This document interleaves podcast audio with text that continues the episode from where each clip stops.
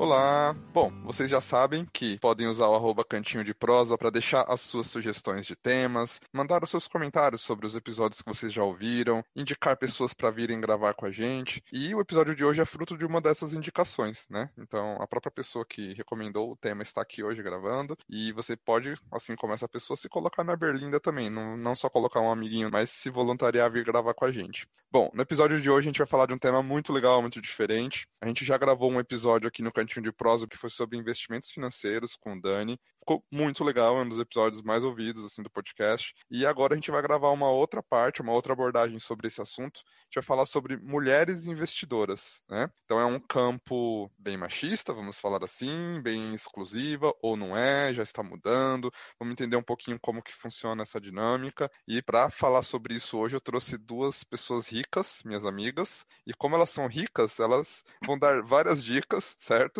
Para deixar a gente rico também hoje. Vou começar apresentando a. Deixa eu ver, a mais rica? Não, vou começar apresentando a pessoa que já gravou aqui com a gente um episódio há um tempinho atrás é, o penúltimo episódio, né? Que é a Ana Paula. A Ana gravou aquele episódio fatídico e do qual me envergonho até hoje, que foi uma entrevista comigo. Foi o episódio comemorativo número 30. Então, nesse episódio eu fui entrevistado, foi um episódio ao contrário. E a Aninha, ela veio trazer pra gente hoje um pouquinho a visão de uma mulher que investe na bolsa, em ações e tudo mais.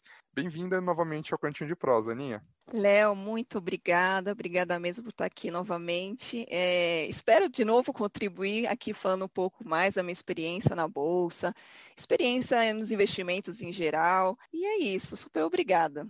E a outra convidada, a outra rica da rodada, é a minha amiga Nath, a Natália. Ela veio trazer pra gente um pouquinho a visão de alguém que investe num produto meio diferente que mesmo para a galera que investe hoje em dia não conhece muito bem, que são os fundos imobiliários. Ela vai explicar um pouquinho para a gente que categoria que é esse, esse investimento, como funciona exatamente, e veio trazer também uma visão de uma mulher rica e investidora. Então, bem-vinda ao Cantinho de Prosa, Nath.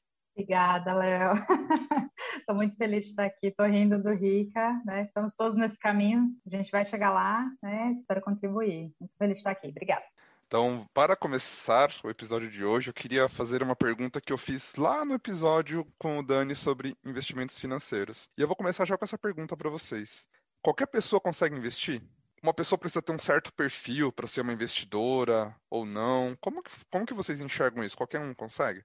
Sim, Léo, é, com certeza. Qualquer pessoa hoje, com investimento de, de, do mínimo de 30 reais, consegue investir no Tesouro Direto, por exemplo. Está é, tá cada vez mais democrático, a, as próprias corretoras estão isentando corretagem, então existe todo um incentivo para cada vez menores, né, investidores menores, participem desse mercado. É, eu queria acrescentar também que não só, por exemplo, pessoas que tenham, ah, é, é, essa pessoa é, faz administração, faz economia, é muito democrático hoje em dia. Você tem bastante conteúdo também na internet, no YouTube, que te ajuda nesse passo a passo, vamos dizer assim, esse começo. Então, assim, é, eu como farmacêutica, então, assim, nossa, essa pessoa não é dessa área, enfim. Então, eu já estou conseguindo fazer, assim, já estou um, um, tempo é, investindo. Então, eu acho que é um vamos dizer assim, é uma experiência nova, vamos dizer assim, mas é possível, né? Então, acho que é legal que a gente vai trazer aqui a, a possibilidade de você não ser somente uma pessoa é, da área de finanças. E o engraçado. É bem importante. É, não, desculpa. e o engraçado é que nós somos três farmacêuticos aqui, né? Só queria comentar isso. Então, não é que é um episódio técnico, é mega acessível e é, tipo, para mostrar a gente como a gente, né? São pessoas que não Exato. são da área e que estão se aventurando aí descobrindo. Mas desculpa, Nath, pode falar. Não, é bem importante isso que a, que a Ana comentou. É, a maior parte das contas são muito básicas que você precisa para entender um rendimento e tudo mais. É lógico que quanto mais conhecimento você agrega, melhor, né? Tem, hoje tem cursos, nossa, de análise de ações de empresas, contabilidade para investidor, tem, tem muito, muito conteúdo, mas não necessariamente você precisa de tudo isso para tomar decisões. É, então, qualquer que seja a sua formação, você consegue hoje investir com contas básicas. Você não precisa ter um conhecimento sólido, acompanhar todos os jornais de economia todos os dias para tomar uma decisão de investimento. Eu fico pensando assim nisso que vocês falaram. Assim, ninguém consegue investir totalmente sozinho, né? Hum, a gente não está dentro da empresa, vendo o dia a dia dela, sabendo em que pé que elas estão e, sei lá, a gente talvez não tenha capacidade de prever o peso de decisões políticas, de fatores sociais, ambientais, é, qual é o impacto que isso vai ter na economia e não só na economia como um todo, mas principalmente no mercado especulativo, nas ações, em todas as outras tipos de investimento que também teoricamente são mais conservadores, mais seguros, mas que também oscilam muito por questões políticas, questões sociais, né? Então eu fico pensando nisso, assim, vocês comentaram isso, e principalmente assim, a gente tem outras áreas, para quem tem outras áreas de formação, acaba ficando até mais difícil, né, de, de saber tudo isso. Queria entender como vocês costumam acompanhar mesmo ali na prática. Como vocês acompanham o mercado, onde vocês pegam dicas, informações, recomendações, ah, é no site tal, tal pessoa que eu confio, ou eu assino de tal corretora, de tal banco e eu confio no relatório deles. Como que vocês fazem no, no dia a dia de vocês? É uma ótima pergunta, viu, Léo? É tudo um aprendizado, né? Então, se eu falar para você que eu só aprendi ah, de uma forma, é mentira, né? Então, no começo, é, eu assistia mais vídeos no YouTube, né? Então, ah, eu gostava de Natália Arcuri, do canal Me Poupe, né? Que é um, uma grande, é, vamos dizer, um grande nome na área de finanças. Na verdade, assim, ela é jornalista, né? Então, acho que a linguagem dela é mais acessível. Então, isso também me trouxe uma identificação. Então, ah, ela, se ela pode também, por que não eu, né? E ela faz quase um stand-up, né? É muito Sim. legal o jeito que ela fala, né? É incrível. Então você aprende é, de uma forma divertida, você dá risada. Então, assim, é, eu gosto muito dessa maneira de dessa didática né, que ela tem. Então, eu comecei através do YouTube, depois passei para livros, então eu gosto muito do livro do Serbaz, então Gustavo Serbaz, então ele tem uma fundamentação mais técnica, vamos dizer assim, mas uma linguagem também acessível. É, depois eu comecei a aprofundar um pouquinho mais, né? Então, ah, eu fiz um, fiz, cheguei a fazer curso de finanças, então curso do Rob Correia, então tem muita coisa, mas tem muita coisa gratuita. Eu acho que é importante falar aqui que tem muita coisa gratuita, mas quando você quer se aprofundar mais, você tem opções, né? Então, e de diferentes preços, né? Que eu acho que é o mais importante também, porque às vezes não é sempre acessível, né? E mas onde que eu também procuro, que eu gosto de ver, você tem as notícias, vamos dizer assim, Infomoney, você tem uma outras os recursos no dia a dia, você consegue obter algumas informações, mas é que depende muito. Vamos, vamos então assim assim, a gente pode dividir em dois tipos, né, os rendimentos, tanto de renda fixa quanto renda variável. Então, a renda fixa, o que, que é isso exatamente, né? Então, é quando você sabe mais ou menos o quanto que você vai receber em um determinado período. Então, hoje eu investi 100 reais, daqui dois anos eu vou ter, sei lá, 130 reais. Vai, eu estou chutando aqui um valor. Agora, a renda variável, você não tem essa noção. Então, por que, que eu estou dividindo essas duas classificações? Porque você vai tratar de formas diferentes. Então, por exemplo, é, a renda fixa tem como é, obter essa informação, você tem essa, é, esse recurso, vamos dizer assim, as informações. Agora, quando você muda para renda variável, então quando você fala em ações, você fala também em fundos imobiliários, que a Nath vai falar um pouquinho mais, você vai ter que entrar um pouco mais no detalhe, pelo menos é o que eu faço. Você entra um pouco mais na empresa, porque na verdade, quando você estuda ações, você se torna acionista, dono de um pedaço da, da empresa. Então, você precisa estudar a empresa, entender melhor como funciona. Então, normalmente eu entro no site da empresa, então toda empresa tem um site de relação com o investidor. É só você colocar RI e a sua empresa, e você vai conseguir achar esses relatórios que eles geram. E lá você vai encontrar números da, da, da empresa. Então, é um pouco assim, é um aprendizado, Léo. Então, assim, você não vai começar, nossa, eu vou já olhar o relatório da empresa, vou. Não, você vai começar a estudar um pouco o YouTube, você vai começar a ler alguns livros, você vai começar a buscar sites é, especializados mais esse conteúdo mais financeiro, e depois você vai começar a migrar para olhar uma coisa mais técnica, vamos dizer assim, os relatórios, você encontra vários sites, por exemplo, o Status Invest, que é um site que você encontra ferramentas que você, é, por exemplo, você encontra a receita da empresa, os lucros, alguns indicadores importantes para uma tomada de decisão. Então, assim, é, são, na verdade, trajetórias. Então, eu vou falar que no primeiro ano eu fiz tudo isso. Mentira. Então, ao longo de todos esses anos, eu fui aprendendo até chegar onde que eu estou hoje, com certeza eu ainda não estou preparada, eu ainda não sei tudo sobre isso, mas o pouco que eu sei, eu costumo passar. Nossa, muito interessante, Ana, porque eu tive um caminho muito parecido, assim, é, eu também iniciei com o YouTube, né, a entender um pouco sobre investimento, sobre educação financeira, comecei com a Natália Arcuri, do Me Poupe, É, um outro canal que eu, que eu, gosto muito é o Primo Rico, também tem um conteúdo bem interessante. Ele até é mais. A, a Natália é um pouco mais conservadora nos investimentos, é um pouco mais agressivo, você aprofunda um pouquinho mais. Também li o livro do, do Gustavo Cerbasi, eu acho ele incrível. E ele tem uma trajetória bem inspiradora, porque ele chegou né, ao milhão e virou palestrante, e ele conta uma história de vida super acessível, né? É, quando eu quis me, me, aprofundar mais em fundos imobiliários, eu vi que era um pouco mais o meu perfil, era um investimento que eu tinha interesse. Eu descobri o Arthur Vieira de Moraes, que é um professor, hoje ele é professor da, da Exame Academy, e ele tem um canal no YouTube, todo sábado ele passa as atualizações de fundos imobiliários, é uma das maneiras que eu acompanho. Eu assino newsletters que falam, é, tem notícias é, macro, tanto de economia quanto de ações, tem, é, é, tem um conteúdo bem interessante. E sobre isso que você falou, Léo, realmente a previsão é muito difícil. É, nenhum analista jamais ia dizer que a gente ia ter uma pandemia global e ia ter todo aquele, né, aquela avalanche que teve no ano passado na bolsa. Então é muito difícil realmente a gente prever, mas a gente está tomando risco, né? Numa renda variável essa a questão, a gente calcula o risco que está sendo tomado. Uma das coisas que a gente pode levar muito em consideração é o desempenho, né, que aquele fundo, aquela ação tem tendo ao longo dos anos. A gente tem ações muito velhas, né, que tem 20 anos de mercado, fundos que têm 10 anos, né? Então isso é bem interessante, você entender que a gestão, né, o caminho que aquela empresa, que aquele fundo quer, né, tá alinhado ao que você espera.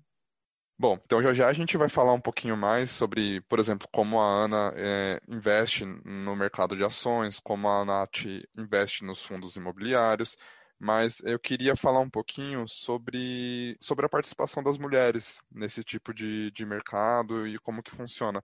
Qual é a proporção hoje, o que, que vocês enxergam de mudança ao longo do tempo, está ocorrendo, não está? Então, Léo, a gente teve um, um marco bem recente. É, a gente atingiu um milhão de investidoras mulheres na Bolsa de Valores, que parece muito expressivo, mas nós ainda somos 27% só. É, tem mais do que o dobro de homens investidores. E é um caminho a ser trilhado. É, porém, os dados mostram que nos últimos cinco anos teve um aumento de mais de 500% né, no número de investidoras mulheres. O caminho está sendo trilhado. A gente espera que com esse episódio né, mais mulheres entrem nessa área. Desculpa, Léo, na verdade, nos últimos cinco anos, o número de mulheres interessadas na Bolsa cresceu 674%. É, eu queria fazer um, um, adendo até que a Nath falou, porque justamente é, você vê que a quantidade de mulher ainda é bem baixa, né? Mas se você observar a quantidade do brasileiro, o brasileiro não investe muito, né? Então também deu uma pesquisada a respeito, e eles, mais ou menos, em torno de 3% da população brasileira investe, né? Então você vê como é pouca, né? Pouca gente que investe, não só mulher, mas também homem.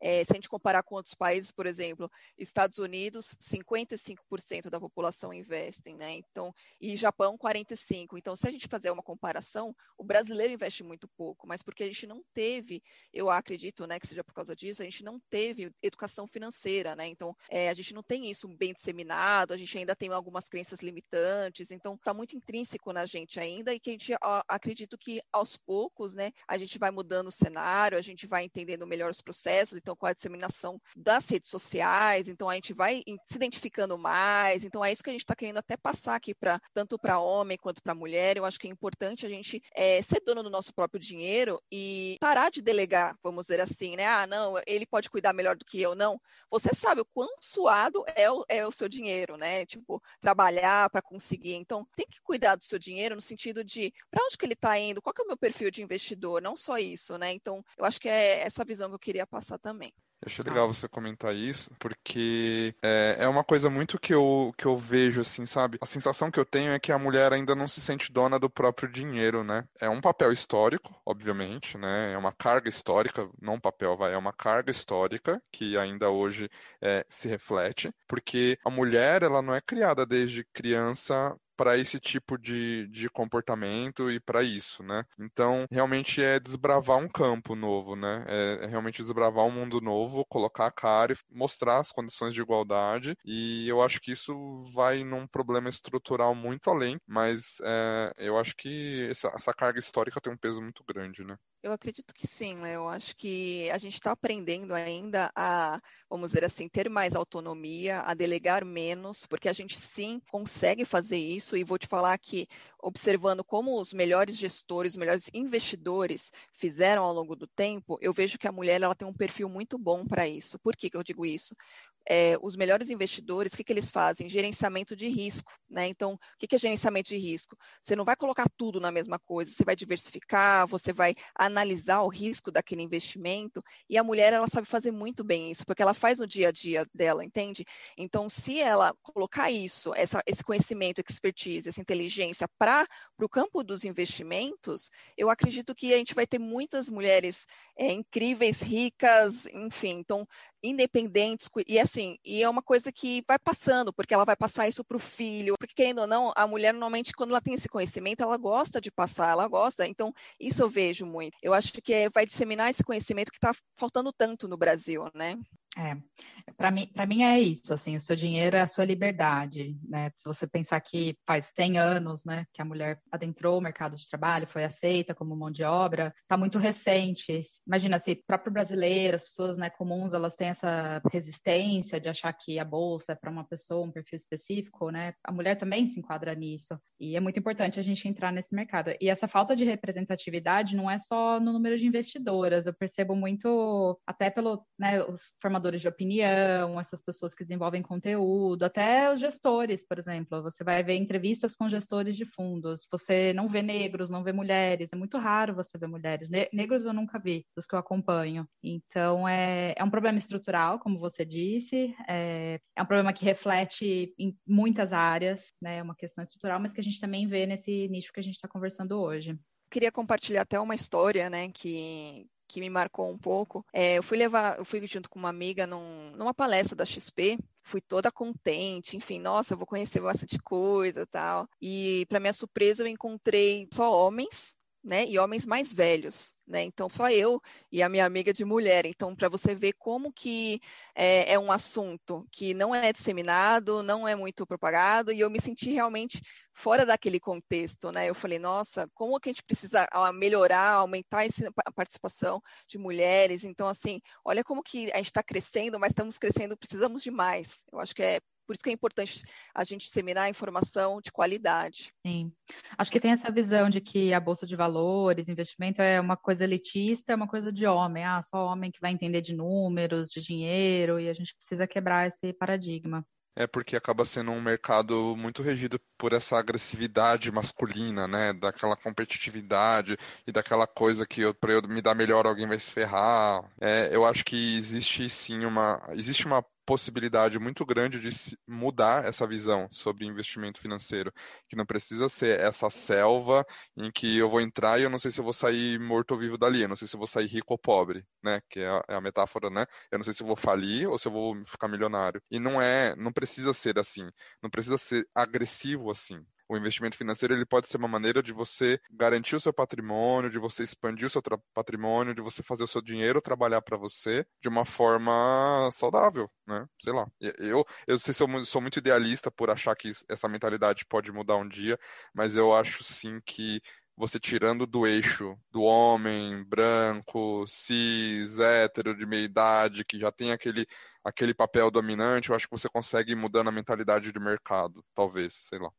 Isso tem um pouco a ver com a questão das crenças que a Ana falou antes, Léo. É, a gente tem essa visão, né, de que as empresas, o capitalismo só destrói e é agressivo, e não necessariamente. Por sinal, hoje tem muitas políticas ESG, muitos aspectos de governança ambiental e social hoje nas empresas que geram valor para ela, inclusive das ações. Então, não é necessariamente nesse sentido. E tem setores, hoje, por exemplo, na Bolsa tem relações de companhias de desenvolvimento de energia sustentável, renovável. Tem uma série de coisas hoje no mercado que não necessariamente essa visão, essa crença que a gente tem do capitalismo selvagem, que a gente vai estar tá, né, financiando né, só empresa de armas. Não, não é isso. A gente tem uma gama de empresas e possibilidades que geram valor para a sociedade, inclusive. E falando sobre essa representatividade, existe uma diferença ainda muito grande mercadológica de diferença de salário, né? Homem e mulher, de posição de mercado, de condições e tudo mais. Se você for pegar, eu estava até agora antes da gente começar, porque óbvio que eu fui dar uma olhadinha porque eu não sei os números, né? Mas eu estava vendo o número de empresas que tem como CEO uma mulher e é baixíssimo tava vendo que, tipo, no Brasil são 13% das empresas. E é muito pouco. E se você leva isso lá para fora, é, Europa, Estados Unidos, o número não muda muito. É isso que eu fiquei mais abismado, assim. Não é que é um problema do Brasil. O Brasil é 13%, o Reino Unido são 15%, Estados Unidos são 19% é, tipo, é ridícula a diferença, né? Então, é, existe uma questão, óbvio, ainda uma coisa muito grande a ser superada nisso tudo, e eu queria perguntar para vocês sobre esse papel da representatividade, qual que é o peso, né, que existe isso. A Ana comentou de que ela chegou lá no curso, sei lá, sobre investimento, só tinha ela e, mas, e a amiga dela, que ela que levou, senão só teria ela, né? E se ela não tivesse ido, não teria nenhuma outra mulher num curso, né? Só com um monte de homem. Então, assim, é, vocês comentaram da Natália Arcuri, que é uma referência, né? Existe, na verdade, aquela máxima, né? Se uma mulher chega num ambiente, ela só vê um homem branco ali, ela já sente que aquele não é um lugar para ela, né? E eu não tô falando só no ambiente físico, porque no ambiente físico isso é muito nítido, é muito óbvio, e a mulher se sente até constrangida, ela se sente, não se sente segura por várias coisas, né? E aí, quando a gente extrapola isso não só para um ambiente físico como um ambiente, como um local, como um mercado de investimento, por exemplo, ou qualquer coisa do tipo, ela entende que aquele não é entende, né, inconscientemente, ela, que aquilo não é um lugar para ela, então ela não entra naquele mercado. Então, queria saber para vocês assim, qual é a importância de ter cada vez mais mulheres investindo, cada vez mais mulheres falando sobre isso, qual é o papel dessa representatividade? É, então, é perfeita sua colocação, Léo, porque eu comecei a investir, ter mais segurança nos investimentos a partir do momento que eu olhei uma mulher investindo. Então, olha como foi importante, não só eu, né, como a Nath também compartilhou essa história. Então, assim, é, eu falei, nossa, eu sou capaz também, sabe? Porque olha que doido, né, a nossa mente. Eu pensava que eu não era capaz de investir, né? Eu, por exemplo, o meu noivo, ele também, ele, ele guarda dinheiro, ele ele falava para mim sempre, ah, tem que investir, tenta investir, mas eu só virei a chave mesmo quando eu vi uma mulher, e ainda que não era da área de finanças, olha como é importante, né? Falando, é possível, né? Então é, é por isso que normalmente eu tento espalhar também isso, porque olha o quanto isso mudou a minha vida e quanto isso, se a pessoa realmente ela se dispuser a justamente é, aprender, olha o quanto que ela pode mudar a vida dela, não talvez não o dela, o eu dela do presente, mas o futuro, o eu dela do futuro. Então, é, é, isso que eu acho que é representatividade, né? Nós temos, como você falou, um número muito baixo de mulheres, mas que tem aumentado. Então, vamos, vamos falar aqui o, o caso da Magazine Luiza, é que é uma empresa incrível, que é uma visão de uma mulher incrível também, então, que eu admiro demais e que eu espero de verdade que muitas outras empresas com CEO mulheres cresçam, porque eu acredito que é, as mulheres têm grandes iniciativas, não só homens, né? É isso que eu queria falar. Lá eu acho que essa questão é multifatorial. É, do ponto de vista prático, a maior diversidade, claro, ela vai gerar uma igualdade, ela vai gerar oportunidades iguais. É, tem até questões literalmente práticas. Eu li o livro da Sheryl Sandberg, ela era uma executiva do Facebook, CFO, se não me engano, é, e ela quando, ela, quando ela engravidou, ela que propôs ao, ao board, né, dos diretores, que tivessem vagas no estacionamento pra, prioritárias para grávidas. E ela mesma cita no livro, assim, é, ela trabalhava numa startup super moderna, super jovem, cheia de regalias, e ninguém nunca tinha percebido a necessidade de uma vaga prioritária. E ela estava lá grávida, de oito meses, mal conseguia andar, tinha uma super dificuldade, e ela propôs aquilo. Então, para você ver questões práticas que, se você não tiver na liderança, mulheres, minorias, né, ou cargos representativos, dificilmente você vai levar isso em consideração. É, para mim, a diversidade gera muito valor também. É uma coisa que até no dia a dia eu acho que é importante a gente sempre se lembrar que o diferente traz para nós muita, agrega muito, né? A gente tem reflexões, a gente tem visões de vida diferentes. Então, para uma empresa é, é incrível. E isso que a Ana falou, dessa liberdade que essa mulher vai ter, né? E o tanto de iniciativas que o dinheiro vai proporcionar para ela, porque vai gerar uma confiança, uma autoestima, né? Essa mulher não vai se sujeitar estar, por exemplo, dependente de um relacionamento ruim, abusivo, porque ah, o marido é o provedor. Não, ela é dona do dinheiro dela e ela tem confiança e autoestima de saber que ela é capaz daquilo. E que ela tem que começar de algum lugar, né? Ela não precisa esperar ganhar 5, 10, 15, 20 mil reais para investir, né? Como vocês comentaram. Meu, 100 reais que sobrou no mês, e a gente sabe que no Brasil é difícil sobrar, né? A, não é a realidade da maioria da população. A gente tem, se eu não me engano, agora são 15% da população do Brasil vivendo na extrema pobreza. É absurdo, assim, são 200 reais por mês, assim, é ridículo. Mas assim, é, a gente gosta de, de, de comentar isso daí, de que você consegue investir com qualquer valor, para tornar a coisa mais acessível, né? A gente sabe que pode não ser a realidade de muita gente, mas a gente sabe também que você pode deixar de gastar 50 reais no mercado com uma coisa, e aí você pode usar aquele dinheiro ali para começar a investir numa coisinha diferente, né? Então você consegue aos pouquinhos. Eu acho que isso é o mais difícil, é dar o primeiro passo, né? Depois quando você entra, você. E eu achei muito legal isso que vocês comentaram de eu tive coragem quando eu me vi representada lá, achei sensacional, muito bom. É, o é. curtíssimo prazo seria isso, né, Léo? É a compra do supermercado. A, a visão de curtíssimo prazo para os seus investimentos é o que você vai fazer hoje, amanhã. E é muito importante você ter essa visão de médio, longo prazo. Só para é, ilustrar né, o que a Nath comentou, é, o que, que, é curto prazo, médio prazo, longo prazo, né, que se fala? É, dizem que o curto prazo, e assim, eu mudei essa minha visão depois de começar a entrar um pouquinho aqui nessa área, mas o curto prazo, gente, o curto prazo são tipo dois anos. Né? É, então, não é que o curto prazo é agora, né, para esse mês. Então, quando você tem uma mentalidade de curto prazo, são dois anos.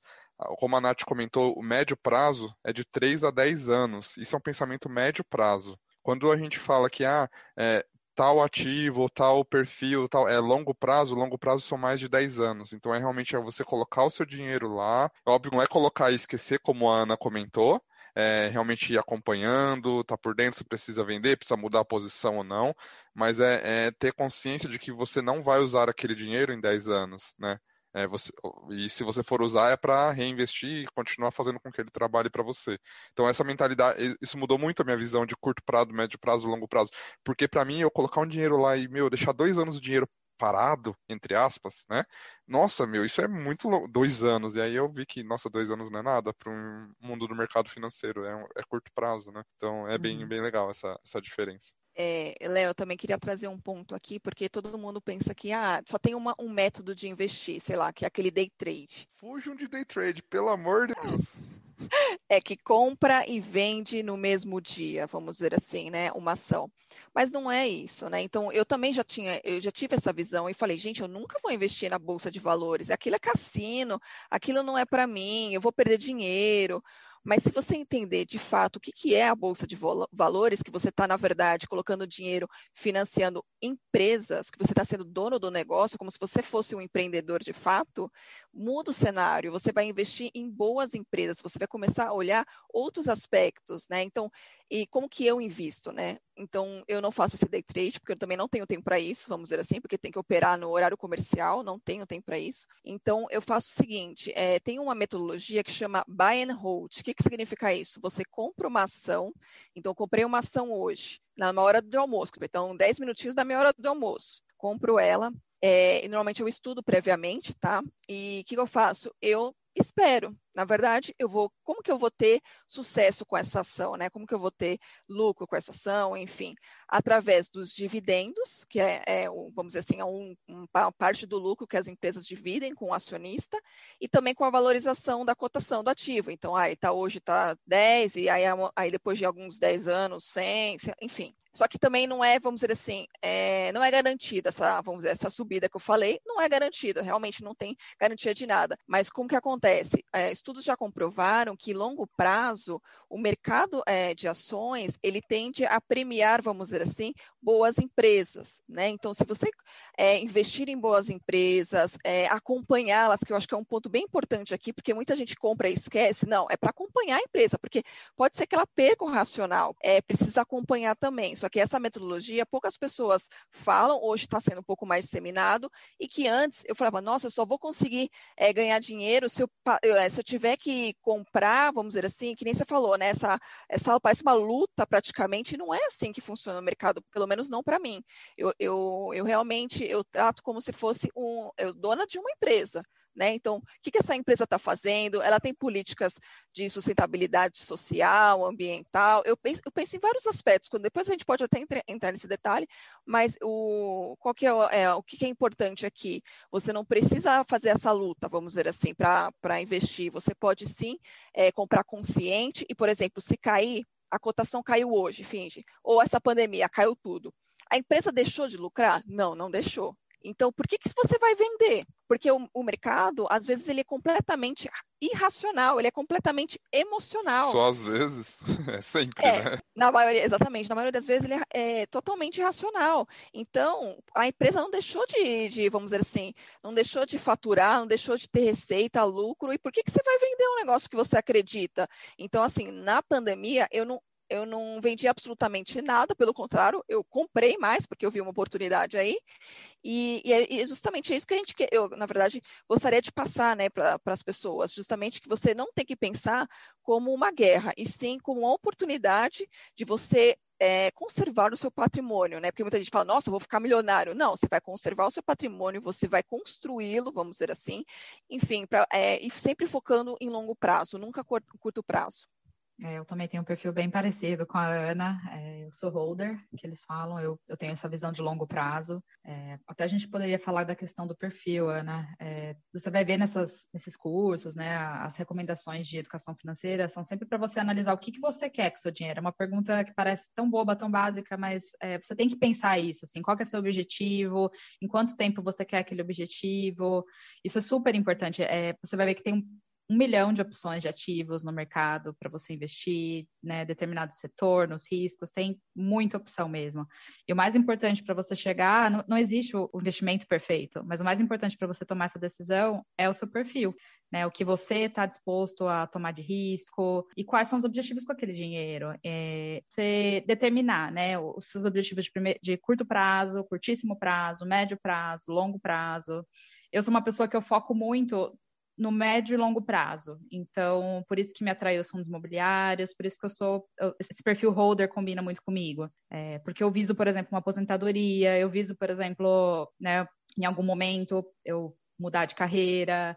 É, eu viso muito nesse longo prazo. Então, eu também sou igual a Ana. É, eu tentei não me desequilibrar, apesar que estava difícil né, no momento da pandemia. Mas os fundamentos que tiveram para eu fazer aquela compra né, de determinada ação, de determinado fundo imobiliário, elas são as mesmas, independente da pandemia. A empresa continua tendo os fundamentos muito sólidos, né, independente da crise que ela tiver. E dependendo do, do ativo que você tem, ele já passou por inúmeras crises e ele superou aquilo de uma maneira até muitas vezes melhor, voltou.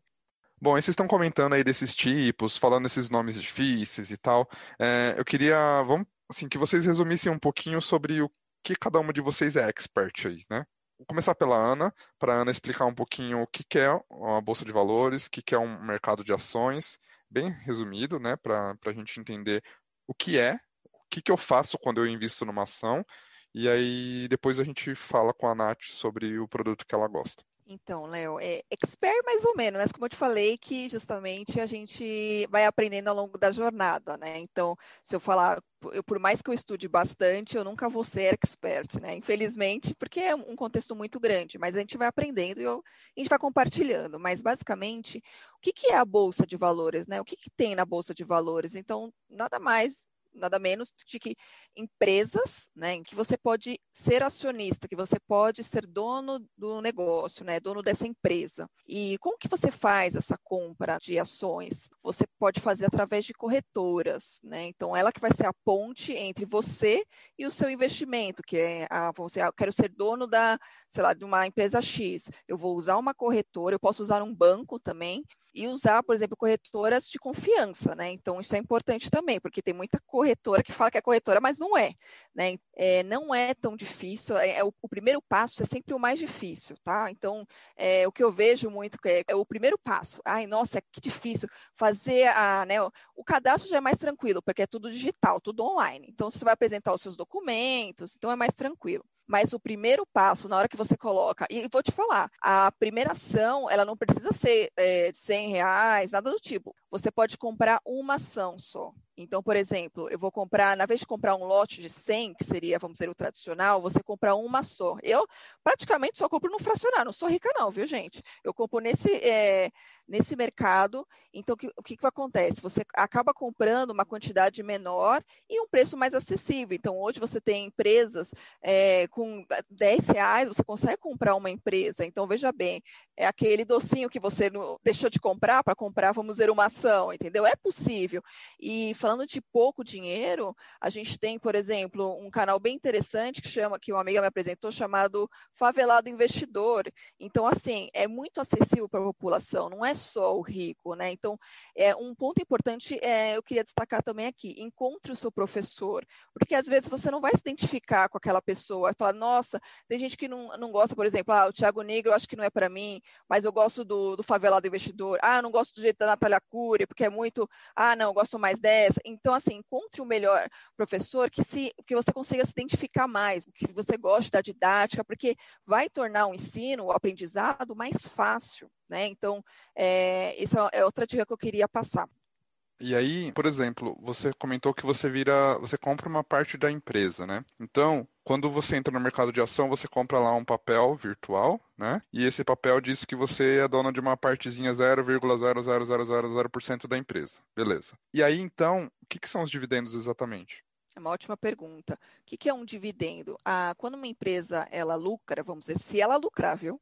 Quando ela lucra, ela tem a decisão de dividir esse lucro com seus acionistas, com os donos, tá? Mas é uma opção, porque assim, a gente pode classificar até uma empresa de dividendos e uma de crescimento. Por quê? Você imagina, eu como uma empresa que estou crescendo, sei lá, estou crescendo. Eu não vou pegar o meu lucro e vou dividir para toda a galera, os donos. O que, que eu vou fazer? Eu vou investir no meu próprio negócio, certo? Então eu vou colocar, na vez de distribuir os dividendos, eu vou focar em justamente é, crescer.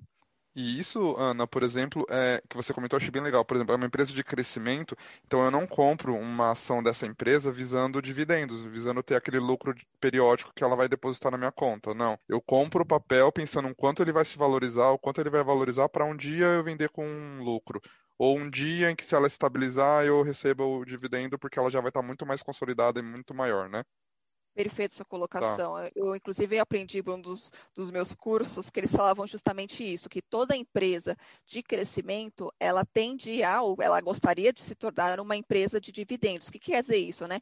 É uma empresa já consolidada, não, não deve nada a ninguém, é uma empresa gigante, ela já distribui para caramba, ela lucra para caramba, ela é muito resiliente, então ela não precisa ficar, ah, eu vou crescer mais ainda, porque às vezes ela não consegue nem mais para onde crescer, que eles chamam de market share, né? Que você não tem tanto mercado para crescer. Então, o que ela faz? Ela pega a maioria, a maioria não, mas pega uma boa parte do lucro e ela divide com, o acionista, né? Então ela não tem essa, essa, essa gana. Agora você pode ter um meio termo, pode ter um meio termo, uma empresa que é de crescimento, mas também te dá bons dividendos. Então eu estou justamente é, dividindo essas empresas, né? Então uma de crescimento, uma de, é, de dividendos e uma meio termo, que está crescendo, está começando, né? A, a ficar mais consolidada, enfim. Então você justamente vai lucrar nessas duas maneiras que você falou, exatamente isso, com os dividendos lá no longo prazo, como a gente falou, e também com a valorização da cotação, porque ela vai investir nela mesma e o objetivo justamente é crescer. Perfeito, deu uma aula, né, Nath? Caramba, foi incrível, Ana, obrigado. Deu. É, e aí depois dessa aula da Ana, agora a responsabilidade ficou alta, Nath, agora o, o nível subiu aqui, ó. É, conta pra gente um pouquinho sobre essa partezinha aí que você gosta, Nath, que é a, são os fundos imobiliários. O que, que é isso exatamente? Os fundos imobiliários, Léo, eles são fundos, né? São investimentos coletivos que visam empreendimentos imobiliários. É, podem ser empreendimentos físicos, como escritórios, galpões de logística, shopping centers, hospitais, escolas, como faculdades. Hoje a gente tem fundos imobiliários de fazendas também, prédio residencial também, de desenvolvimento. E também tem os fundos imobiliários de papel, né, que estão relacionados ao empreendimento imobiliário, no fundo tudo é imóvel, mas o, o, lastro, o lastro é imobiliário, mas eles é, refletem papéis, como as letras de crédito imobiliários, LCI, CRI. LCI, para quem não sabe, é como se fosse um empréstimo, faz parte da renda fixa. Legal isso. Então, por exemplo, você comentou que você pode investir diretamente num imóvel, numa propriedade, ou você pode investir num papel que é como se fosse um empréstimo que alguém tomou é, para investir e para atuar em cima desses empreendimentos. Então, você não está virando dono de uma parte do lugar, mas você está virando meio que um. Como se fosse um credor, né? Isso. Então você, então você pode ser um credor, né? Achei bem legal isso. E, por exemplo, só para a gente entender direitinho assim, o que é exatamente eu comprar uma parte de algum empreendimento? Quer dizer que eu vou ser dono daquele escritório, dono daquele hospital, ou dono daquela fazenda, ou do que quer que seja? Como que é? Do shopping? Achei isso, legal exatamente. isso. Você, você vira um cotista, você tem uma pequena participação, como no caso das ações. Os fundos imobiliários, eles são renda variável, assim como as ações, e você negocia diretamente no home broker, assim como a Ana estava explicando. Na bolsa de valores, né? Uhum. Na bolsa de valores. Só para todo mundo entender, o home broker, é, acho que todo mundo tem aquela visão da bolsa de valores, dos, dos homens com vários telefones, negociando, uma gritaria. Isso não existe mais. Hoje tudo é digitalizado e virou home broker. As negociações são todas por lá que a Ana faz ali em 10 minutos na hora do almoço, né? Você entra no celular, faz uma operação e tá tudo certo, você não precisa ficar no telefone gritando. Exatamente. Exatamente. Então, funciona assim. Pela legislação, é, os fundos imobiliários têm esse lastro com algum imóvel. Os lucros que vêm, né, advendo do, dos aluguéis que os pagam por aquele espaço, viram faturamento do fundo, que é distribuído aos cotistas. Pela legislação, os gestores têm que é, distribuir 95% dos lucros, necessariamente. Eles têm que fazer essa distribuição de maneira semestral, mas é de praxe no Brasil que seja mensal. E por isso que muita gente usa esse ativo como complementação da renda ou visando uma aposentadoria no futuro, né? Para ser a única renda, vamos supor. A renda é variável, é, como eu disse, então o preço oscila de acordo com o mercado, você acompanha pelo home broker, e a renda também, porque é parte do lucro, né? Pode ter um problema no aluguel, pode ter alguma questão, algum custo a mais que teve naquele mês, então a renda é variável. É claro que você pode é, acompanhar o desempenho do fundo, fazer algumas análises, de modo geral, é bem mais estável do que uma ação, porque você tem contratos, então não é que ah, o, o, inquilino vai dar um calote e você vai ficar sem aquele mês. Existe um contrato a ser cumprido, existem multas, existe uma série de, de coisas que deixam o fundo imobiliário mais amarrado. É como se fosse você comprar um imóvel, é, só que sem a, a, burocracia de você cuidar dele, né? Isso é uma das coisas que atrai no fundo imobiliário, é, porque eu não sei vocês, mas eu não, eu e acho que a maioria das pessoas que estão ouvindo não iria conseguir comprar um prédio comercial na Faria Lima. mas pelos fundos imobiliários você tem a chance de ter uma pequena parte dos aluguéis desse tipo de propriedade de alto padrão. Eu achei isso muito legal, assim, porque é como se fosse aquilo que a Ana comentou, né? É uma empresa que cresce e distribui ao mesmo tempo, né? É óbvio que é, estou só fazendo uma comparação bem leiga e bem tosca, mas é, é, legal porque você compra um fundo de algum lugar, então ao mesmo tempo que você recebe todo mês ali um dinheiro pingando de dividendos, que né, é o repasse dos aluguéis e de tudo mais, ao mesmo tempo é, esse imóvel pode valorizar, né? A gente sabe que a, a, os lugares valorizam, né? O prédio valoriza, o bairro pode valorizar. Então, deve ser um investimento complexo de escolher, que, que você pensa num lugar que possa valorizar, você pensa num lugar que vai ter gente alugando, que não vai ficar vazio, mas são duas frentes de ganhar dinheiro, né? Você ganha ali todo mês o, o aluguel e ao mesmo tempo quando você decide vender, daí pode estar valorizado ou não, né? Por isso que é renda variável. Sim. Não, e até a própria movimentação do mercado, né? A gente vê que alguns ativos, né, de algumas, é, alguns setores, algumas vezes estão mais valorizados. Agora, por conta da pandemia, alguns estão com super desconto, né? Um deságio. Então, tem vários fatores que podem valorizar. E, e, fundo bom é aquele que tem uma gestão boa, né? Tem um administrador bom que vai fazer o fundo crescer, então ele vai reinvestir esses lucros, ou ele vai é, abrir novas emissões de cotas para realmente expandir, comprar novos negócios, ver oportunidades. Essa gestão ativa é super importante para o fundo crescer e diversificar dentro dele mesmo, seja em estados, então a gente tem fundos que têm imóveis em vários estados no, do país, que é uma coisa super legal também, né? Você, você é dono daquela partezinha, mas você né, tá longe pra caramba, de repente, do imóvel. Deixa eu te dar um exemplo disso, Nath. É, eu comecei, uhum. eu entrei é, agora nesse, nessa aventura aí de, dos fundos imobiliários por causa da Nath, né? A gente foi viajar umas semanas atrás e a gente foi para uma cidade em Minas que chama Extrema. E a gente ficou lá uma semana, isoladinhos, né? De pandemia, a gente tava de férias, então a gente ficou lá, tal, no sítiozinho.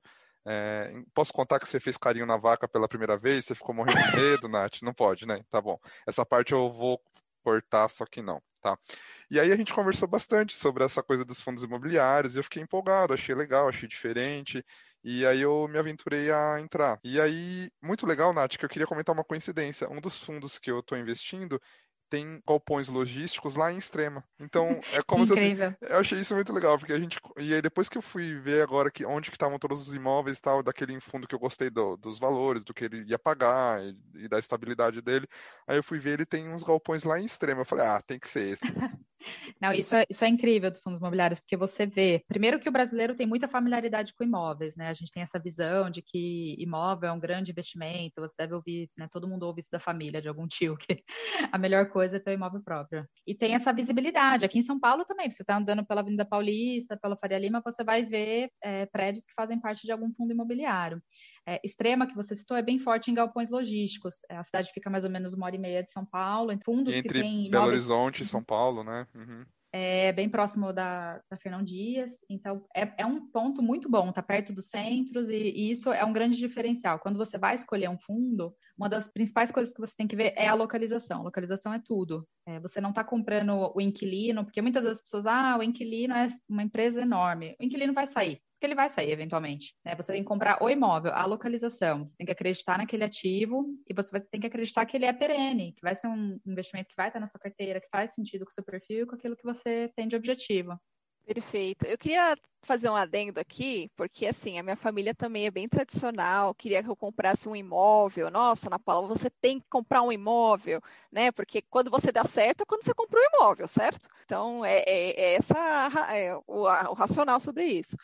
Só que eu, eu falei, não, eu vou entender melhor esse processo, porque o fundo imobiliário, só complementando, ele não dá essa dor de cabeça de você negociar com o inquilino, tudo isso é, já tem uma gestão, uma administração é, responsável. Você só vai ter o cuidado de selecionar esse imóvel, né? Então, e, e, no, e, fora, quando você recebe esses dividendos, eles não vêm com imposto de renda, pelo menos por enquanto, né? É, e também que eu queria falar que eu acho importante, de você pegar esse dividendo que vai entrar na sua conta da corretora, você não vai torrar ele qual que é o, né? O que, que você vai fazer? Então, o que, que é, qual que é a orientação, né, que se dá?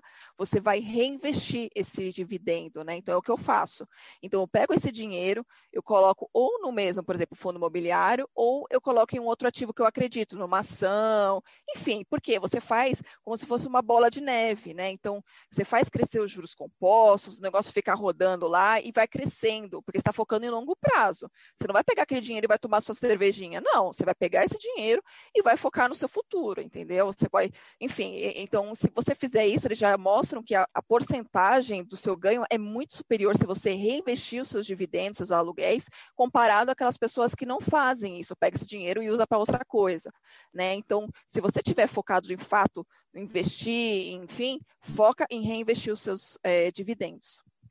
E achei legal que você comentou isso de juros compostos, e só para ilustrar um pouquinho, eu estava vendo esses dias lá do. A Nath recomendou para mim é, um lugar bem legal que é o Funds Explorer, e um outro também, acho que é FIS, né? O site FIS, né? Clube FI. Clube FI, é. E aí, eu não lembro em qual dos dois que, que eu vi, que eu estava vendo umas aulas é, gratuitas, né, que eles disponibilizaram e tal. E ele fez um comparativo muito legal sobre isso que a Ana comentou de juros compostos. Porque ele pegou. Antes eu queria até dar um exemplo é, para comprar um imóvel, vamos supor assim, ah, vou comprar um imóvel para alugar. Né? Eu posso gastar 100 mil, 200 mil, 400 mil, enfim, depende de onde é o imóvel. Vou, vou arredondar. Fala assim, eu preciso de 500 mil reais para comprar um imóvel para alugar, gerar essa renda. Né? Só que com 500 mil reais investidos em fundos imobiliários, você tem uma parte de uma salinha comercial, você tem uma parte de um shopping, você tem uma parte de um hospital, você tem uma parte de um prédio, você tem uma parte de um galpão. Então, assim, é muito mais diversificado e você não sofre se aquele seu inquilino sair,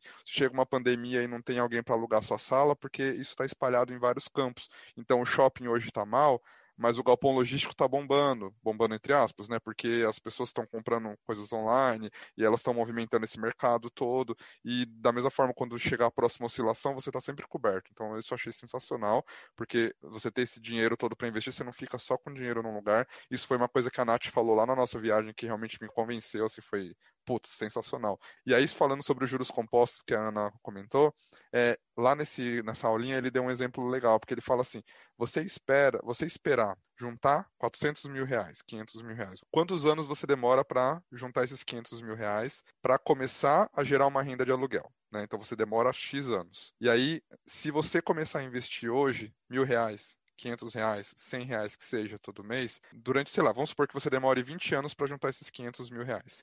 E se durante 20 anos você investir pouquinho, pouquinho, pouquinho, pouquinho, pouquinho, para você chegar em um milhão de reais, a pessoa que começou investindo 100, 100, 100, 100, 100, 100, ela demora 20 anos. A pessoa que esperou 20 anos para juntar os 500 mil e começar a investir, ela demora 28 anos. Então, assim, é absurda a diferença. Para eh, a gente entender como funcionam os juros compostos, como 100 reais por mês faz diferença, né? Eu achei legal, muito legal essa explicação. Não que eu tenha deixado claro, mas, enfim, é, foi o que eu entendi. Léo, isso que você falou é, é uma das regras do investimento, isso tem que estar bem claro para todo mundo. Diversificação. É, diversificação é a regra. Tanto é, os ativos em si, você tem que ter um pouco em renda fixa, você tem que ter um pouco né, em renda fixa com liquidez diária, você tem que ter algo a longo prazo, você tem que ter renda variável, você tem que compor seu patrimônio com uma porcentagem de cada ativo de acordo com o seu perfil. Dentro dos fundos imobiliários, isso é super interessante, igual você falou, porque você pulveriza em diferentes setores. É muito difícil você ter uma crise que vai atingir todos da mesma proporção. Você comprando um imóvel físico, você ingessa todo aquele dinheiro naquele imóvel. E tem a questão da liquidez também. Ah, se você está precisando de 50 mil reais e você tem um, uma casa de 200 mil, você não vai poder vender um quarto da casa. Você vai ter que vender a casa toda. E quanto tempo isso vai demorar? Né? Na Bolsa de Valores você consegue vender o seu fundo imobiliário. É claro que é renda variável, você não tem essa essa confiança que o ativo vai ser vendido super rápido, mas de modo geral, ao ser vendido, você recebe seu dinheiro em dois dias. Existe essa liquidez, que é algo bem importante também, seria uma das regras, diversificação e liquidez. E o que acontece também na bolsa, né, Ana? Você diversifica em empresas de diferentes segmentos, justamente para quando uma varia, a outra não, né? E isso numa escala muito mais complexa até, eu acho, do que no fundo imobiliário, porque empresas você tem né, um ramo gigantesco de atuações e de influências, né? Perfeito. Então, quando você entra no, na parte de empresa, no, na Bolsa de Valores, você tem que pensar muito em setores. Você não vai colocar, por exemplo, todo o seu dinheiro no setor, por exemplo, bancário. Porque se tiver algum problema no banco, alguma coisa financeira, vai afetar todo o seu patrimônio. Então, você, você precisará diversificar também setores. Perene, que eles falam, né? um setor mais resiliente. Ah, vou começar por uma, um setor elétrico, beleza. Depois, vou começar por um outro setor, talvez, o financeiro depois para um outro setor. E você diversificando dessa forma, você, que nem é, acontece uma crise, vai afetar algum setor? Vai, mas não vai afetar todo o seu patrimônio. Então, acho que é, é importante a gente pensar, porque a gente precisa dormir à noite, entendeu? Porque é muito complicado você colocar tudo ali, porque eu, por exemplo, tenho uma diversificação em termos de ações, que eu falei, ações de, de crescimento, de dividendos, entre setores, fundos imobiliários, como a Nath falou, o fundo imobiliário, ele tem uma variabilidade menor, então ele oscila muito menos. Então, eu tenho uma certa é, tranquilidade quando vou falar em fundos imobiliários comparado a uma ação que pode oscilar loucamente, né? Então, assim, ter essa diversificação, e também é importante a gente falar de ter um pouquinho em renda fixa também. Por que não? Né? Só falar aqui em renda variável. A maior parte é o que é recomendado, na verdade, né, Ana? É uma, dizem que há uma parte grande, lógico que isso vai variar de acordo com a idade, de acordo com a sua possibilidade, Exato. mas não é fazer uma Esse... poupancinha, é, tem que ser sua segurança, né? Exato, sim. Eles falam muito que depende da idade. Então, quanto mais jovem você for, você pode é, colocar mais em renda variável. Por quê? Você vai ter mais dinheiro, vamos dizer assim, você vai trabalhar mais, ter mais dinheiro para colocar em algo mais arriscado, que eles falam, né? Então, a partir do momento que você já está ficando mais velho, então é um pouco mais complicado você perder, vamos dizer assim, colocar em algo mais arriscado. Então, você começa a migrar mais para renda fixa, né? Então, quanto mais velho, mais renda fixa. Quanto mais jovem, mais renda variável. Mas também depende muito do perfil do investidor. Tá? Então, às vezes a pessoa é um pouco mais conservadora, às vezes ela é um pouco mais arrojada, então aceita um risco maior. Por exemplo, eu e o meu namorado, ele, ele assume um risco muito maior do que eu. Eu gosto de, é, eu arrisco, arrisco, mas ele arrisca muito mais, coloca empresas muito mais arriscadas. Então, depende muito do perfil do investidor. Aí, pegando esse gancho, Léo, é bem importante a reserva de emergência. Também é uma das regras do investimento. É, Muitas pessoas falam seis meses de segurança, né? Você ter o seu dinheiro investido é, em um que algo de liquidez diária para que você possa resgatar no momento de emergência e que seja equivalente a seis meses do seu custo de vida. Para se você tiver uma emergência, né, foi mandado embora, teve uma crise, eles falam seis meses. Eu não sei se é muito conservador, acho que depende muito do seu perfil, claro, dos seus custos e tudo mais, mas é isso que eles recomendam. É uma recomendação geral, né? Não é uma regra e cada um vai ter que colocar como se sente seguro, né? Se a pessoa se sente segura com dois meses, tá ok. Se ela precisa de um ano ali reservado, também tá ok, né? Mas eu vou dizer que eu me senti muito mais tranquila na pandemia, justamente porque eu tinha minha reserva de emergência. Normalmente as pessoas elas não acreditam muito, falam, ah, depois eu faço minha reserva, não vai acontecer nada, porque o que elas esperam? Que dê tudo certo sempre. Mas a gente já observou que não vai dar tudo certo sempre. Infelizmente, a vida é muito imprevisível. Então, como vai ser muito imprevisível, você vai ter que se precaver. Então, como que você vai fazer? Você vai colocar esse dinheirinho, né, esses seis meses, hoje a gente até fala um pouco mais, até porque com essa pandemia, a gente não sabe, por exemplo, autônomos, colocamos até 12 meses, em um dinheiro que não vai te dar uma rentabilidade enorme. É só para lembrar isso, tá? Então, é, você vai ter uma baixa rentabilidade, mas como no mercado eles falam muito que não tem almoço grátis. Então, se você tiver, vamos dizer assim, um dinheirinho porque você pode resgatar a qualquer momento, ele não vai te dar uma alta rentabilidade. Quando que ele pode te dar uma alta rentabilidade? Quando você deixa ele, por exemplo, longo prazo. Então, é o, vamos dizer assim, é o preço que você paga por isso, né? Então, por isso que eles falam, não tem almoço grátis, porque justamente você tem uma rentabilidade maior, mas com um longo prazo envolvido. E aí também uh, você sempre tem que procurar algum investimento que está de acordo ali com o que você espera, né? Porque você tem que ir garimpando, né? Entre as corretoras, entre os bancos de investimento. E a gente nem vai entrar em detalhes disso, mas tem a ver com várias coisas, né? De juros, enfim. Porque, e isso daí ouçam lá o episódio com o Dani sobre investimentos financeiros para entender um pouquinho melhor. Mas assim, é, é isso que vocês estão comentando de diversificar, né? Não existe uma regra, mas assim, o que mais se encaixa para você, né?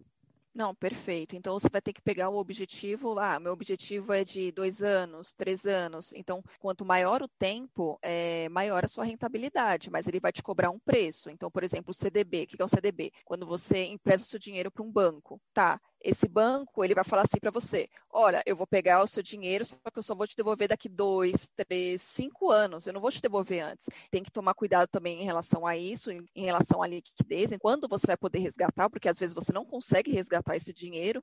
Então, ah, eu tenho um plano de dois anos, mas ai meu Deus, aconteceu alguma coisa, eu tenho que resgatar. E aí, a, a partir do momento que você faz os seus objetivos, você vai traçando. Aí você é camadas, né? Você vai migrando para um fundo imobiliário, aí você vai colocando um pouquinho de dinheiro, não vai colocar todo o seu dinheiro, não. Uma porcentagem mínima do seu dinheiro, vai colocar 1%. Começa no fundo imobiliário, vê se você tem tacardia. Se você não tiver, aí você coloca mais um pouquinho. Aí, ah, agora tá bom, vou colocar numa ação. E assim vai. Você vai melhorando. Por exemplo, hoje, hoje eu já invisto em ações americanas. Então, assim, você vai gostando do processo, você vai entendendo. Mas uma coisa eu queria até destacar aqui, Léo, porque muita gente pensa que só vai ganhar muito dinheiro. E, a, e, não é verdade, tá? Eu acho que é importante a gente ressaltar aqui que você, em alguns momentos, você vai perder, infelizmente, né? Então, assim, alguns momentos, porque como eu falei, a bolsa é muito irracional, então, alguns momentos pode ser que você perca, e por isso que você tem que estar sempre consistente com a sua estratégia, tá? Então, ah, minha estratégia é buy and hold, é, é ficar bastante tempo? Ah, então segue a sua estratégia, porque ninguém te fala, por exemplo, ah, não, você tem que comprar na baixa e vender na alta, só que ninguém fala é, que, por exemplo, ah, quando está na baixa, que você tem que comprar, está tendo um caos, está tendo uma pandemia, está todo mundo louco. Ninguém vai te falar isso, entendeu? Então, é muito importante a gente ter um equilíbrio emocional na hora de investir. E como você tem um equilíbrio emocional? Fazendo sua reserva de emergência, tendo justamente essa visão de, ah, vou estudar as empresas, eu sei que é uma empresa boa, que ela vai continuar tendo receita, um fundo imobiliário que tem uma, talvez, uma rentabilidade, vamos dizer assim, uma oscilação menor. Então, tendo esse conhecimento, você fica mais tranquilo na hora de você investir. Então, para a gente finalizar, queria saber de vocês por onde começar, ali na prática, enfim. Léo, uma coisa bem legal é, que aconteceu comigo, é, uma amiga do trabalho, né, bem, bem próxima a mim, ela que me incentivou a, a né, começar a investir, ela já investia, e ela né, praticamente me pegou na mão, assim, ela falou, olha, a primeira coisa que você tem que fazer, abre a conta na corretora, aí depois a gente conversa. Aí passou uma semana, abri a, abri a conta na corretora. E por sinal é super simples, gente. Nossa, muito rápido. E é uma conta mesmo, digamos. Você vai passar da sua conta que você tem no, no banco de varejo, onde você recebe seu salário, o dinheiro para lá, por TED. E aí ela, toda semana, primeiro, ah, corretora. Depois, ah, você vai abrir a sua, a sua conta no Tesouro Direto. Depois a gente conversa. Ah, agora que você tem no Tesouro Direto, eu vou te explicar todas as opções que tem. A gente tem né, o Selic, a gente tem pré-fixado, a gente tem pós-fixado. Então ela fez todo esse caminho comigo e depois, claro, né, é, foi andando com as próprias pernas. Por que, que eu estou dizendo isso? É muito importante a gente né, se apoiar como mulher, a gente criar essas redes, seja lá o que for, seja comprar num comércio que a dona é mulher, seja incentivar né, determinada ação que vai proporcionar algo bom para as mulheres, para a sociedade, enfim, se apoiar, acho que isso é bem importante. Legal. Ô, Nath, isso que você comentou tem muito a ver, porque eu comecei assim também. Uh, o Dani, né, que gravou sobre investimentos financeiros, que me pegou na mão, sentou, fez reunião comigo, e aí a gente viu a alocação. Então, o Dani é sensacional, assim, ele teve paciência de explicar o que é cada lugar, o quanto colocar em cada parte, de acordo com o que eu estava esperando, e realmente ele pegou na minha mão e, e fez isso. E agora ele também está ajudando na verdade, a Nath está pegando na minha mão e do Dani agora, ensinando a gente sobre, sobre fundos imobiliários. E eu acho que essa é muito legal, né? Essa forma. E para você, Ana? Eu acho legal é, se apoiar realmente em pessoas que já têm um conhecimento. Acho que na prática isso é interessante. É, também tem bastante material no YouTube, então olhar bastante, tem bastante vídeo interessante, tanto Natália Arcuri, tem outros que eu falei aqui que também são bem interessantes. É, eu também comecei, mas eu comecei, como eu falei, pela Natália Arcuri e também meu namorado deu um super apoio para mim nesse sentido. Eu sinto que é o mais difícil para a mulherada, enfim, para quem quiser começar, é esse primeiro passo. Ah, é o mais difícil é a fazer a, na corretora, colocar lá o primeiro investimento. A partir do momento que você faz o primeiro, é um caminho sem volta. Então, assim, começa, mas começa assim hoje. Muito bom. Para a gente finalizar o episódio de hoje, é a hora da vingança de vocês. Depois das 439 perguntas que eu fiz para vocês, fiquem à vontade para devolver, ter um gostinho, é, fazendo uma pergunta para este que vos fala.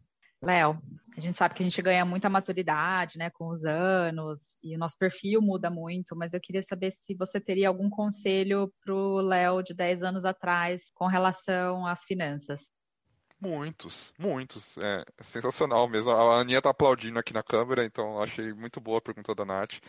É, sim, teria muitos e todos os conselhos, assim. É, teria feito tudo completamente diferente. Devo dizer que eu também cresci nesse molde que vocês comentaram de que ter um imóvel é sucesso, é segurança. E desde muito cedo, eu era estagiário ainda e eu dei entrada no apartamento, sabe? Foi um dinheiro que eu usei para isso. É... Ah, beleza, tive meu imóvel, tal, legal, mas não investi, não faria isso de novo, porque você fica preso naquele lugar, naquela localização, por causa da idade. Um dia, né?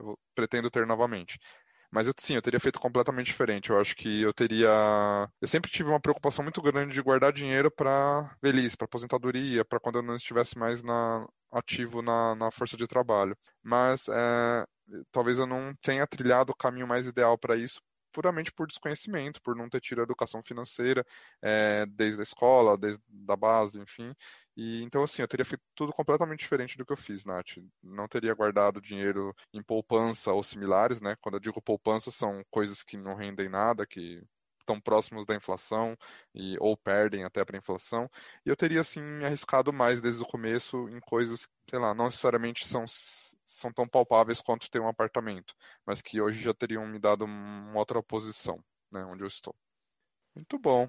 Uh, Queria agradecer vocês pela participação no episódio de hoje. Eu vou deixar as indicações de vocês de canais, de livros, etc., aqui na descrição do episódio. E aí, quem quiser pode ir lá buscar mais informações. E eu queria agradecer pelo tempo, pelo conhecimento que vocês trouxeram, pela boa vontade e pela leveza com que vocês trouxeram o assunto. E só lembrando, obviamente, que esse episódio não é uma recomendação de investimento de nada, né? É só a intenção de compartilhar a trajetória de pessoas comuns, que não necessariamente são da área, investidores profissionais, e apenas para, né, mostrar que todo mundo pode começar de alguma forma, mas não é recomendação de investimento de forma alguma, né? Eu que agradeço a oportunidade, Léo. Espero que ajude muita gente compartilhar né, o que eu aprendi. É, eu também queria agradecer demais essa oportunidade, Léo. É, nossa, eu nunca imaginei ficar falando sobre podcast, ainda mais é, falando sobre uma coisa que eu realmente gosto, que é um investimento que mudou a minha vida. Então, eu espero de verdade que mude a vida de outras pessoas também que estejam ouvindo. E obrigado pela sugestão do tema, Ana. Muito bem-vindo e que venham mais sugestões. Obrigado, gente. Um beijo. Beijo. Beijo. Não, dá um beijo direito, Nath, né? Beleza. um beijo, pessoal. Não, agora tá. Tá ótimo, beijo. vou deixar isso. Já era.